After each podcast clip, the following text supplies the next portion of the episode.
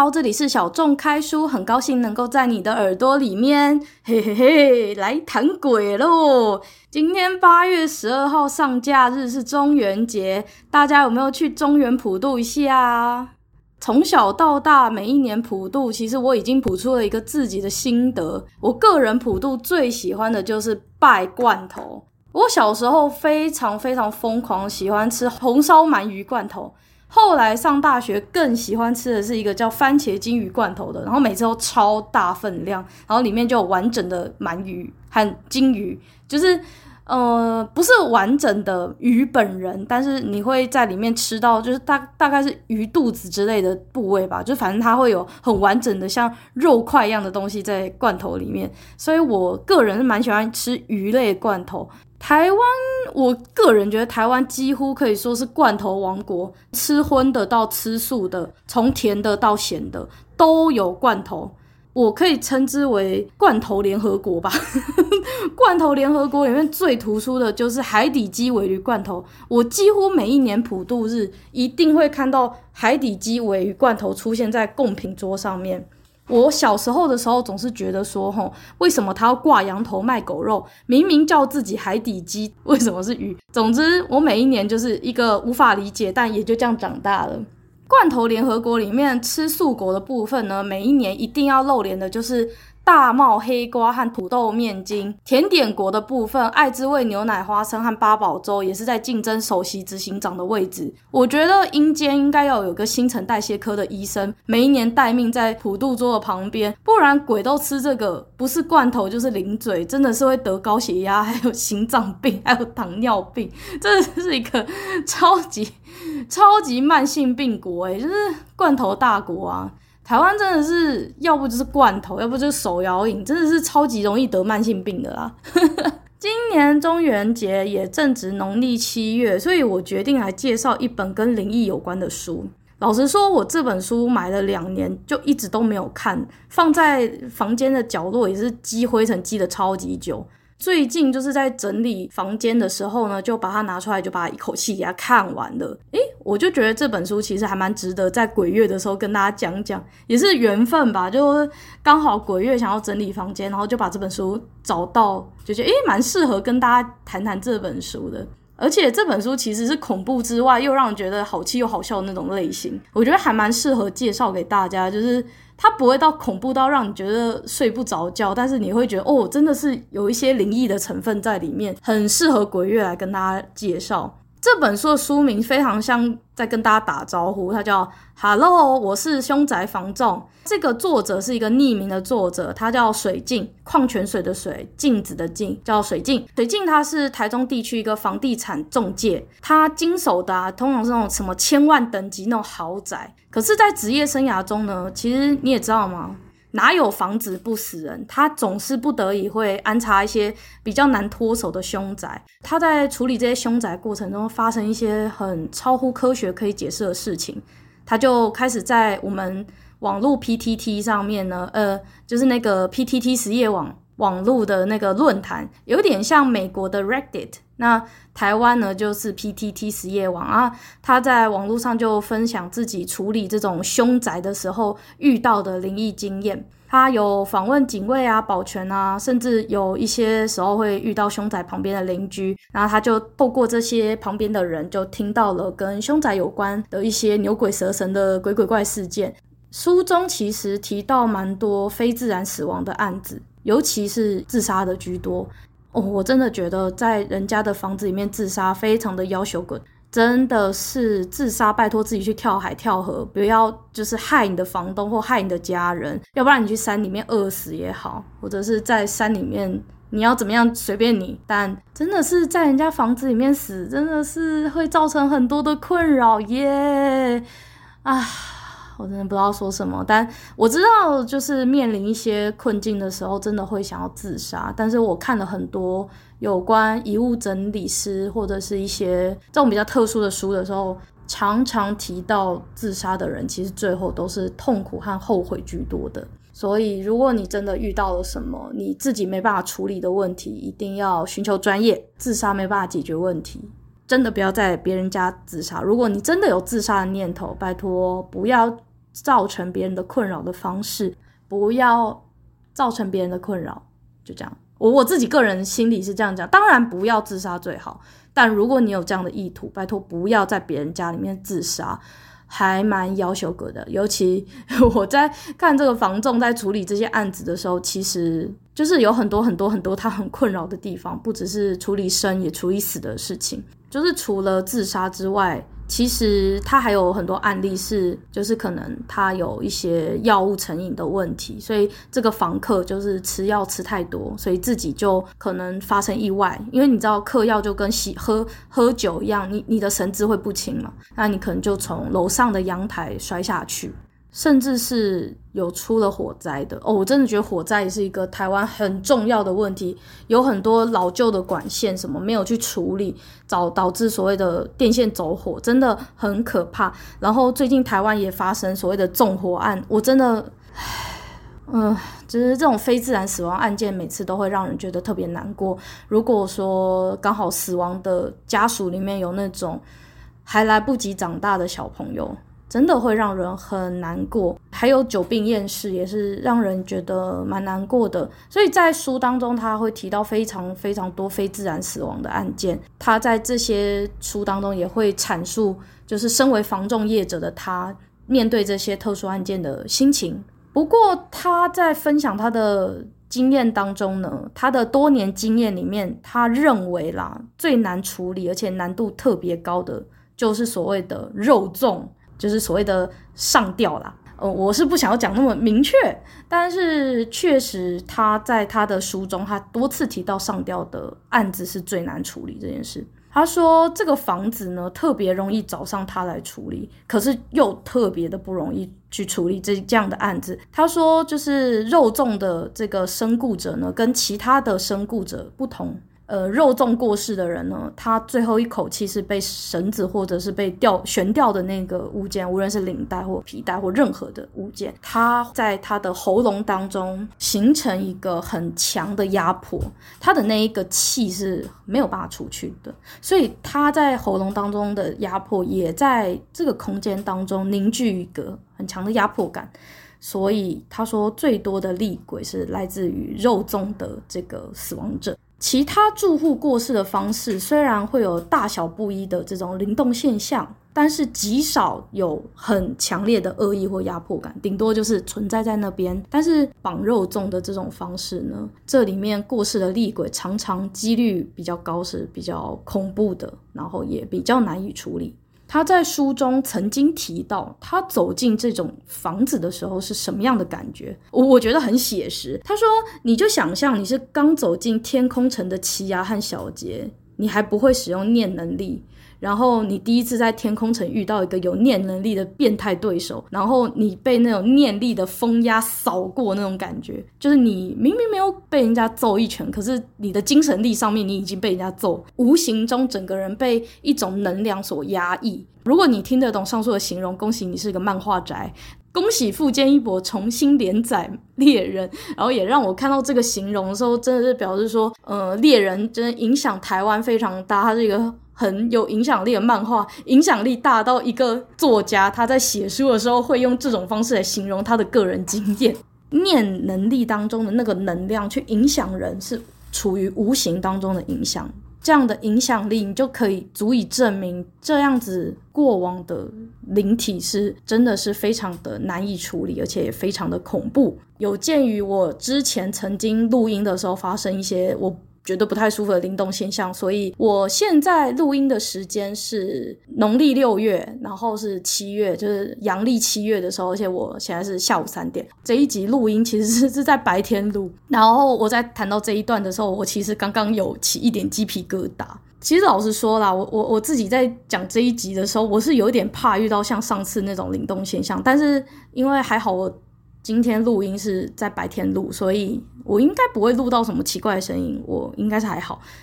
好，然后我继续讲我接下来在书中看到的内容，因为他是房仲业者嘛，其实每栋房子对水镜就是作者来说就是钱，你只要卖出房子，你就是钱，只要愿意处理都有机会换钱，所以签下一间房子的中介服务呢，他们其实都必须要问这个屋主啦。就问他说：“诶，请问这栋房子有没有漏水或者是非自然死亡？”而且后面还要还价说：“啊，没有啦，只是例行问题。通常签订下来的房子，就算听到有非自然死亡的状况，他们还是得硬着头皮去试试看。真的发生太大条事情再说。老实说啦，就是虽然这个房子是钱，但是如果真的太大条的话，他们宁可就放着烂。”呃，如果漏水，漏水也是跟鬼一样可怕，所以他们通问的这两个问题，一个漏水，一个非常死亡，对他们来说就是一个房仲对于好房子的定义，就是不要漏水，不要有鬼啦。那作者水镜在书中多次表示，对于有绑肉粽的朋友在里面拿生命的毕业证书的这个房子呢，就是他最不想碰的房子。就是像我刚刚说了那么一大段，就是非常难处理，而且我刚刚光是就是讲这一段的时候，我自己又起了一次鸡皮疙瘩。我在看书的时候也起了鸡皮疙瘩，因为真的很可怕。他在书中就是描述的大概是我现在在节目中描述的大概是我十倍吧，就是他真的是表达了他心中对于这种案子不开心。虽然处理完他可以拿到一笔钱，但其实他对于处理过程中是很不享受的。尤其他在一篇故事中啊，他有提到他处理了一个个案，他说压迫力强大到感觉得出前屋主过世的位置，甚至可以在房子里面听到有人说话的声音。我觉得我被吓坏了。理理论应该是个空屋，却可以感受到有某种存在在某一个位置，甚至听得到有人讲话，就是整个就是超灵异。超级超级灵异。他说这个个案啊，原本已经找到投资客，准备要买下来了，可是屋主在最后的最后还是反悔了。屋主说什么？屋主说这栋房子前前后后已经有六个房客绑肉粽过世了，而且每一个房客都会在同一个位置绑肉粽。我不卖给你，是因为我不知道你会不会变成第七个人。天哪，好可怕！可怕！我告诉你，我现在是下午三点，但是我念这一段的时候，我整个人是鸡皮疙瘩，整个人鸡皮疙瘩，哦，真的很可怕。我不知道你会不会变成第七个，我靠，靠！我现在，我现在整个超级恐怖。我现在，我，嗯、因为这个不是这个不是影片嘛，是声音，但是呢，我刚刚还在捏我的手，因为我不希望我的手的鸡皮疙瘩一直持续在我的身上，超级不舒服的啦。哦，真的是很可怕。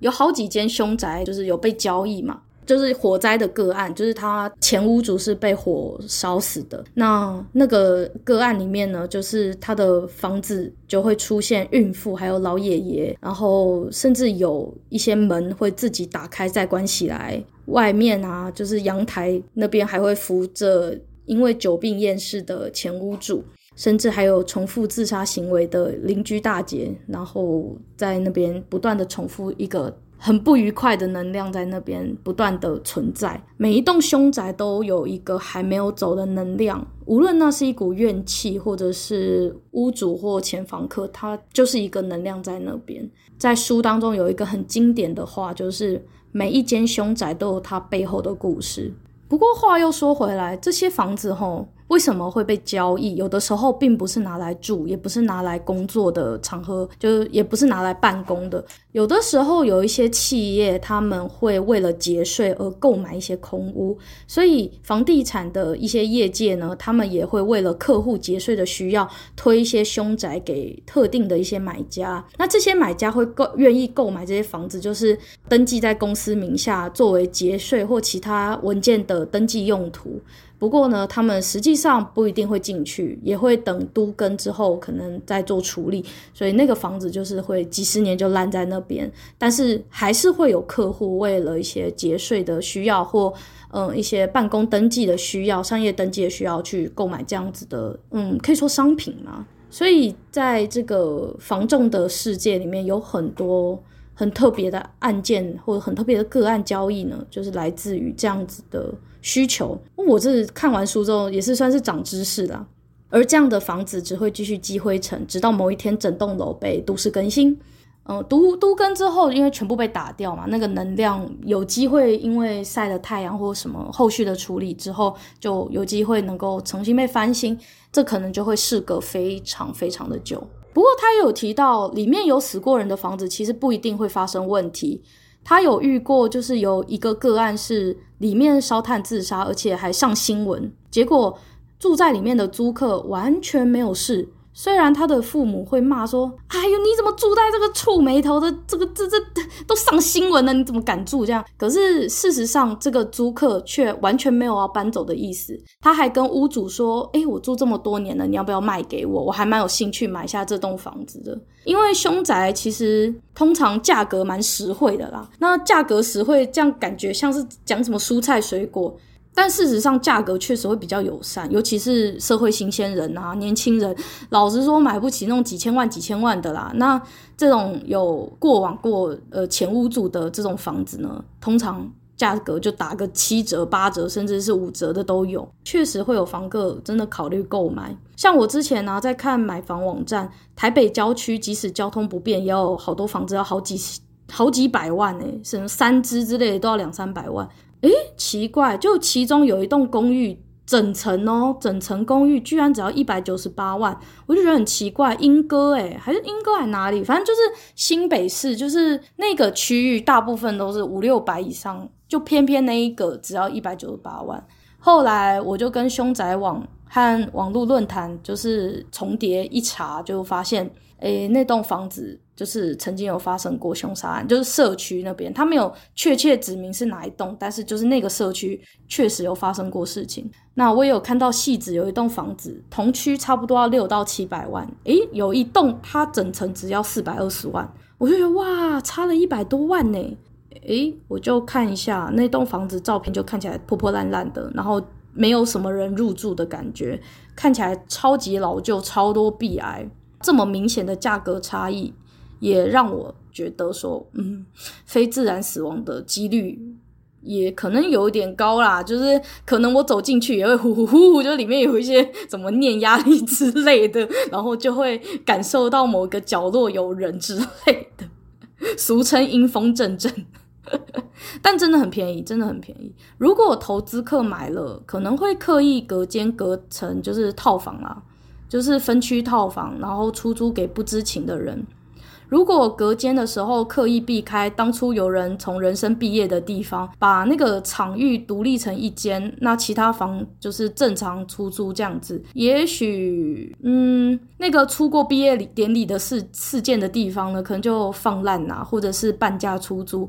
嗯，对投资客而言，反正只要可以赚钱。呃，不是自己住，其实都没差。我相信我之前看的那个细致的房子，现在应该已经有人买了，因为我上次在上去查的时候，那个房子已经不见了。嗯，也许，也许就算那一栋房子真的有出过事情，接手的人也已经处理的差不多了。不是每一个人都像就是书中的那个房东一样，就是呃愿意为了不要再有第七个人出现而不继续赚钱嘛。总是有那种比较黑心一点点的嘛。那其实老实说，从清代到现在，哪有哪有一个地方没有死过人？只是那个能量有没有继续存在在那边，以及会不会伤害到人而已。如果真的不相信的人，然后住在那边也没什么事的话，买下来也没什么不可以啦。除了里面有人就是人生的生命就是走到尽头嘛，就出了一些问题。其实正常的房子也有可能会出问题呢。在台湾有一些家庭，他们会拜祖先嘛。可是，在寸土寸金的五都，其实老实说，真的买得起房子，并且永远住在那里的人，真的是偏少数。大部分都会经过买卖，然后越换越大，或者是呃未来越换越小都有可能。所以，其实连祖先都得跟着无壳瓜牛们一起到处搬家。作者曾经经手的就是一个起家厝，一个老板他们家一个起家厝。起家厝在台湾的意思就是一个房子风水非常的好，气场非常的好。老一辈就是说，起家厝是一个不能卖的，或者是呃是一个你买了会对你们家好的。就是你原本可能运势没有很好，可是你进到这个起家厝，对你的气场，对你整个人的运势产生了改变，那你住在那边的人就会变得很顺利。然后就会整个成家立业、大发利市、发展得很好。这个就是我们所谓的起家厝，就是起家处。作者就是他有个个案，就是当初老板年轻的时候就买下一个 Kige 厝，原本他在夜市摆摊，后来摆一摆就摆变成了成衣业批发大老板，而且还结婚生子，后来搬出去就租给房客，诶没有想到这个 Kige 厝不止对这个老板好，对他一个一个的房客其实都发展的很好。诶，不是结婚呐、就是诶生小孩，要不然就是事业越来越好。所以每一个房客后来又再搬出去，就赚到更好的房子，又搬出去。所以每一个房客都很感谢这个 Kige 厝。诶，结果有一天啊，奇怪了，这个 Kige 厝明明风水也很好，也没死过人，怎么突然发生灵异现象，吓死房客了。后来才知道，原来是前一个房客，他的祖先牌位没有被请到他的新房子，还留在这个 Kige 厝。那这个请祖先的步骤好像出了一点问题，没有做好，所以祖先还留在旧房子，想说我的我的后代怎么没有把我带走啊？怎么来了陌生人？所以就开始闹，所以这个好好一个 Kige 厝就变成有一个老阿伯幽灵在那边凶人家这样子。后来就处理好之后，诶，房客也都一个一个就是发展得非常好。屋主就跟他说：“我这个房子只能租人，不能卖，因为他以后他的小孩也要搬进来这个 Kige 厝，让他的小孩也发展得很好。”呃，这个就是台湾的一个小小的迷信吗？可是我觉得并不一定是迷信，有一些房子就是风水就特别好，像我家中有一个长辈，他买下一个房子，也是租出去给别人。很奇怪，每一个租他房子的人，不是考上研究所，就是考上公务员，要不然就是变成总部的店长之类。就是他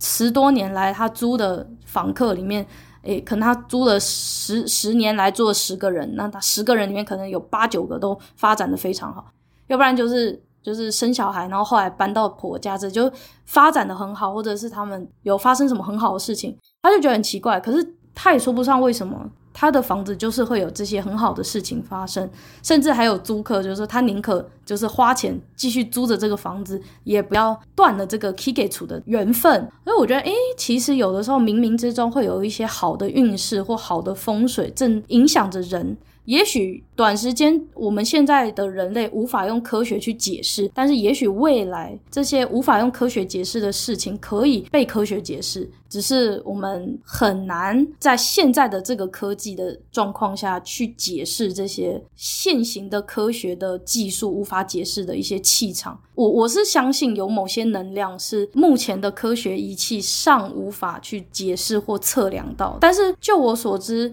风水上面说家里不要堆放东西，不要堆得很乱，呃，会影响运势这件事情，其实科学上就可以解释啊。家里堆了很多东西，那你就会导致脏乱、蚊虫，或者是空气不流通。那你空气不流通，你身体就会不好。你身体不好，你生病了，你就要一直跑医院，你就会花很多的钱。那你这样对你的财运、对你的健康运都会产生影响。所以，其实我觉得风水这种东西，有的时候只是我们还没找到科学的解释。而不是它没有科学的原理吗？我不知道。但是总之，这个 Kige 厝的这个案件呢，就是 那作者超好笑，作者就跟那个屋主说，希望屋主也可以租他一阵子，他也很想要发财。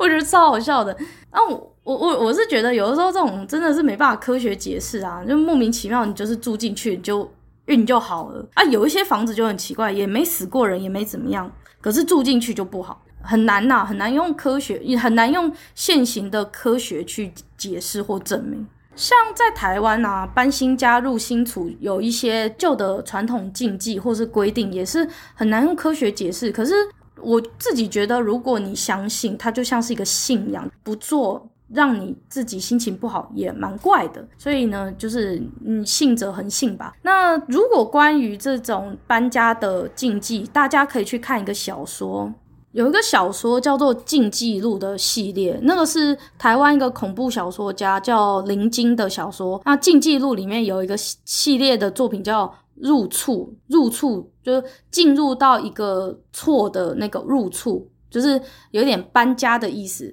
里厝啦，就是呃台语直接翻中文的感觉啊，入厝、入错这个这个入那个错是家中有一个厝的那个。谷畜的那个畜。那这本小说有一点严重夸大违反禁忌的危险性啊，但是他在书中提到蛮多台湾入新入新厝搬新家的一些很有趣的文化和传统禁忌。像搬新家的第一天，不要马上在新家过夜，每一个抽屉要放个红包，那红包里面要摆一些硬币之类的。然后第一个放到房子里面，不要是锐利的东西啊，刀子和剪刀这些呃锋利的东西，两三天之后再带进新房子之类的。他还有讲到，就是台湾在乔迁之喜的时候啊，那个搬家派对可以多请一些亲朋好友来，就是让新的房子里面增加一些人气嘛。尤其那种久未居住的地方，更需要。让更多的人来，让它变得很热闹，比较生气蓬勃。另外就是派对的现场要请大家吃传统汤圆，这种中华汤圆，去象征所谓的团圆。嗯，我是觉得这个就是娱乐性比较多啦。林金就是有点把禁忌讲得太恐怖，然后好像违反了会出人命之类的。所以我那时候有问我爸妈说，诶，他们三十年前搬到现在住的这个新，就是当时是新房子，现在当然已经三十年后，他们在住这个房子的时候有没有讲究这些禁忌？结果他们其实也没有去讲究啊，就是搬家搬搬搬就就搬进来了，然后也平安无事到现在，所以。这种禁忌就是信者恒信，就像我刚刚说的，信者恒信，不信者就不信。所以你如果相信，你就要去做啊；你不相信，没有做也不用太有心结。禁忌录系列里面几乎每一集都还蛮适合拍成电影，还蛮有画面感的。整个禁忌录其实很适合拍成什么 Netflix 影集之类的。就是很有娱乐性，可是又有台湾传统禁忌啊，那种灵异法术之类的。然后哦，它还有一点点什么恋爱喜剧的那种路线，就是男女主角有点暧昧暧昧，然后还会接吻，然后产生什么超级大灵动之类的。所以，嗯，哎，不知道电影公司有没有要准备签这个剧本约？我觉得还蛮适合的。哎，我是认真的啦，大家可以自己去看那本书，蛮蛮不错的。没看过可以去看一下。二零零八年左右的小说，诶，算是有点久，不过我觉得还是蛮好看的。我是最近看的啊，是看电子书。我从小看他的小说看到大，虽然说起来好像我也没有多年轻，我也二十七了，可是我真的是从国中就开始看林金的作品。我记得林金在连载小说也才大学生的年纪吧，所以他就算我国中开始看他的作品，现在他应该也才三十多而已。还蛮厉害的，他年轻的时候就靠创作赚钱，真的蛮佩服的。不过他有一些故事，据说是取自真人真事，所以我猜林金小姐应该也是一个八字有点轻，人家转角遇到爱，她是转角遇到鬼那种衰小孩，所以有有点可怜。嗯，可是也因为这样，她成为台湾的恐怖作家女王，你知道？好像人家说她什么什么恐怖女王吧。真的是写台台湾写恐怖小说的一个很重要的娱乐性小说的作家。如果大家想要看台湾一些传统禁忌和灵异啊结合的那种小说，真的要看林金的作品，不错。哎、可是我真的要抱怨一下，他们出版社在干嘛？虽然故事很有趣，也会一直看下去，但是他们电子书的文字校正真的是烂透了。他们一本小说错字会找到十个以上、欸，我看完他的系列小说，每一本都会找到错字或标点符号短少的这种状况。诶，出版社在干嘛？在干嘛？目前林晶的书我还没有看过的是陈小美系列、禁忌录，还有那个禁忌系列，我都看了。嗯，不过我看我研究所论文写完再说吧。我已经快要忙到把自己的灵魂给卖给论文了，所以算了吧。好啦，不管是林金笔下的禁忌，还是老一辈留下来的这些风水规定啊什么之类的，我觉得这样的东西吼，如果心有芥蒂，就要把仪式感做好。就算你自己不介意啊，跟你同居的人啊，你的长辈、伴侣还是朋友，他们有这样的禁忌，你就是要予以尊重啦，不然你犯了规矩，让别人心神不宁，也会伤了感情。尤其我觉得台湾有一些比较激进的天主教徒或者是基督徒，他们有的时候会有点太强调不要拜拜或不要迷信。那其实我觉得这样子会有一点太不尊重传统文化了，还是要给予身边的人尊重。像很多原住民，他们虽然信仰上帝，可是他们同样也会尊重祖灵文化啊。所以我并不觉得说传统跟所谓现代的信仰或者是西西化的信仰会有冲突。其实文化之间的杂糅和尊重本来就是应该的。不尊重传统禁忌，那这样的上帝会不会有点心心胸太狭窄了一点点？一本圣经有一万种的解释，为什么硬要找一个最狭窄的诠释方式呢？毕竟我觉得上帝是要放在心里面信仰，而不是拿出来攻击别人的。另一方面，我觉得如果有这样的传统信仰或传统的一种相信，真的就要给他做到位，就是做到正确。不要在那边做半套或乱做，因为你不知道你你做，你要不然你就不要相信，你就不做；要不然你相信了，你就要做好，不要乱做，做做错了，做不对了，真的会赔了夫人又折兵。然后这本书就有提到一个案子，就是说有一个中年妇人，因为她笃信这些禁忌嘛，她很相信，所以她搬家的时候就会撒米啊、撒阴阳水啊，做非常多的那种仪式感。结果不做还好，当天晚上居然开始被鬼伤害，而且自己的脚还受伤，干嘛的？反正发生很多事。后来才就是了解了，就是她做进宅这件事情做错了。就例如说，诶，可能日本人就会说，诶，撒盐可以进行房子的洒净，可以让整个空间变得能量场是舒服的，可以撒那种阴阳水，可以让一些阴界的朋友知道说，哦，这边有人住了，这边是呃有新的主人了。可是呢，这种洒净水其实对这些阴界的人来说，其实就像刚煮滚的开水，是很烫的，所以要躲开。但是这个洒净是。只属于自己家里面，因为你住在这个家，你是这个家主人，你有这个权利洒进在自己的空间里面。可是你不可以去洒到外面嘛。嗯，他这个傻大姐就是他在阳台那边没事往外喷这些洒净水，然后烫到外面的鬼。然后呢，外面鬼就觉得说，哎、奇怪、我好端端的走在路上，你在那边洒我水，然后把我烫成这样。呃，有一只能力比较强的大鬼，就刚好被撒到，就很生气，就说：“哎、莫名其妙，为什么你你自己在你自己家撒就算了，你为什么要撒到我身上？很生气，所以就对那个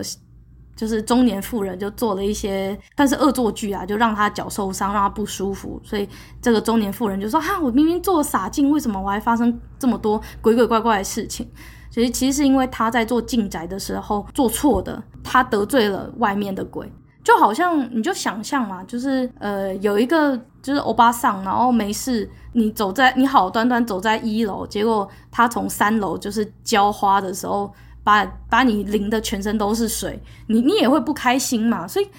不管是人还是鬼，其实都是图一个尊重嘛。啊，你自己要浇花，你就浇在你自己家的盆栽就好了，你没事浇到人家一楼的人身上，你你。就算是人都会生气的，更何况是对鬼来说，那种洒净水是烫的，会痛的。那这些鬼会生气，其实也不意外啦。这鬼也知道说，好啦，其实这个中年妇女就是罪不至死，所以只是就有点恶作剧啊，想要给这个中年妇人一点小小的教训。那师傅呢，就手把手就教这个中年妇人和他家的人，就是说有一些洒净的方式是要寻求什么样的规矩啊。然后一边教还一边念，就是说，哎，不要给搞啦，就是要学就学好，不要在那边做半套，搞得自己一身腥这样子。就虽然觉得有点可怜，但是又觉得有点好笑。反正这也是告诉大家说，你在做一些事情的时候，你就不要在那边只做一半。哦，除了这件事情之外啊，我其实这本书看完之后，我也去回顾了一下我自己过去对于风水上面一些。呃，难以解释的事情。那我在这边分享一个我个人的亲身经验，就是有点神奇的关于风水的经验啊。那它不是真正灵异事件，但也蛮神奇的，就跟大家稍稍稍的分享一下。虽然我不是百分之百的妈宝，但是我大概有百分之三十的妈宝成分。我有时候还蛮听我妈的话。有一次，我妈到我上班的办公室找我吃饭，那个时候就刚好我的上司和同事出公差，所以那时候办公室只有我一个人。结果我妈就就是刚好来接我去吃饭的时候，就看了一下我们办公室，而且她进去借厕所这样子，然后她就。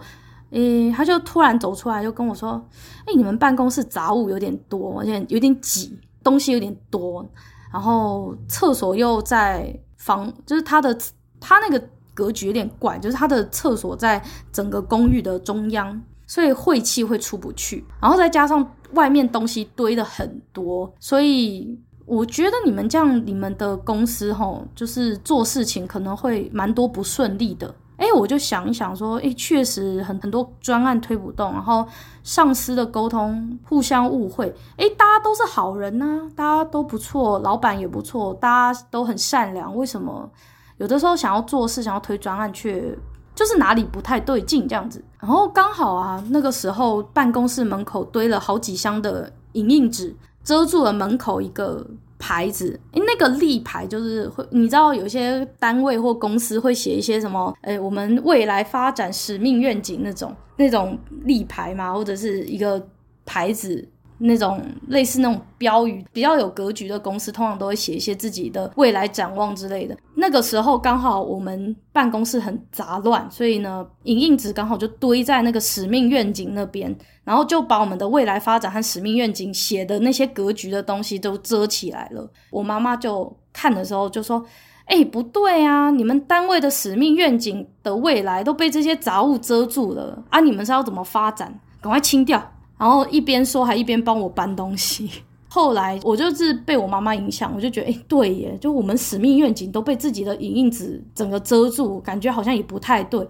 我就后来有一个礼拜的时间，我就默默的就把空间去做一些调整，例如说，哎，把两个多出来的桌子折起来放到仓库啊，然后把一些杂物、影印纸、矿泉水的一些箱子什么把它搬开，然后我们就把那个。走路的路线，还有使命愿景那个墙的那个那个牌子，不要挡住。连厕所门口的脚踏垫也给它换成新的，不要再以前那种破破的、脏脏的。我就是把它改一个新的脚踏垫。诶，结果很奇怪哦，三个月后，整个组织开始动起来。过了一年，我们就邀请到国际的讲者，还办理了线上的会议，而且跟上司的沟通也比以前顺利很多。我后来回过头想这件事情，就是像我刚刚不是有说嘛，有一些就风水学上的东西，虽然当下无法被科学所解释，可是我认为这也是一种心理暗示，因为杂物减少，撞到东西或桌角的几率下降，心情也变好了，所以每天上班就是也比较容易看到使命愿景嘛。你一你一进办公室，你就会看到那些使命愿景。所以有可能这是一种潜在的洗脑吗？我不知道。然后厕所脚踏垫去换成一些比较干净的，然后疫情期间又在厕所里面放了橘子香味的酒精啊，然后常常喷，常常闻，也许有助于提神、晦气减少。所以呢，也更愿意帮组织做一些有意义的、有前瞻性的事情，然后整个工作状态也变得比较好、比较理想。我个人是相信他对于心理上的暗示等等的，可能是有他的影响力的。我不知道啦，我是不太想要怪力乱神，但是我认为有一些老一辈的经验或不成文的规定，其实不一定是迷信，而是一种长期的一个经验之下学习到的一种知其然但不知其所以然的现象，学习到的那种像是经验谈的东西吧。虽然说。我刚刚说那些心理暗示的东西，它其实真的也不是一个确切的科学根据，充其量可能只是一个猜测的感感觉吧。但是那确实就是让整个组织开始动起来了。所以我不知道，我个人觉得空间真的会影响在空间里面的人，所以我也相信风水学确实是会影响人的健康或时运。至少像我现在，我就觉得我房间有点乱，我就会觉得啊，我心神有点不宁，所以我最近应该会开始整理房间。而且有很多人说，我就是写论文，如果要写得顺利的话，就一开始要先把房房间整理一下。虽然看起来整理房间是一个很浪费时间的事情，可是其实说实在的，如果把自己的房间整理好，也许思绪也会产生影响。啊，我今天录完这一集之后，我就会开始整理房间了啦，所以。对，就是也鼓励大家可以开始整理自己的房间，刚好也在年末之前对自己的房子做一些改变能量的事情，也是不错的。嗯，虽然我平常的时候也是一个蛮独立自主、有自己薪水赚自己钱的人，风水上的经验，我还是倾向做一个妈宝，多听妈妈的话。所以，嗯，我是相信一些宁可信其有的东西啊，尤其家中长辈如果有一些不是过于迷信的东西，我还是会选择相信啊。毕竟人类看不到的频率，还有看不到的颜色啊。就是一些气氛的东西真的是太多了，与我们共存的能量可能就跟空气一样环绕四周，只是我们完全没有感受到。所以，与其跟他们对干，不如顺应尊重一点。那尤其现在鬼月，也希望大家能够在呃进行一些宗教仪式的时候，对于这些传统宗教礼仪的事情，能够有更多的重视。即使你是一个西方宗教，或即使你是一个东方宗教者，你也要对于跟你不同的宗教的这些人，还有这些礼俗呢，是要进行一些互相尊重的部分。不管你是回教徒，你是基督教徒、天主教徒，还是你是台湾传统宗教、道教、佛教，我觉得互相尊重，还有在进行仪式的时候尊重传统、理解传统，并且。就是不要做半套是很重要的。好啦，今天就先讲到这里，谢谢大家收听，很高兴能够在你的耳朵里面遇见你，我们下次见。嗯，下一次我们鬼月还会有第二个跟嗯也不算灵异，但是也是跟这种也是跟这种比较呃非科学解释有关的书，然后我也会介绍另一本，也是这种比较嗯非就是比较感性一点，比较呃鬼鬼怪怪一点的书。所以鬼月我会更新两集，那我们下次见，拜拜，啵啵啵啵，拜拜。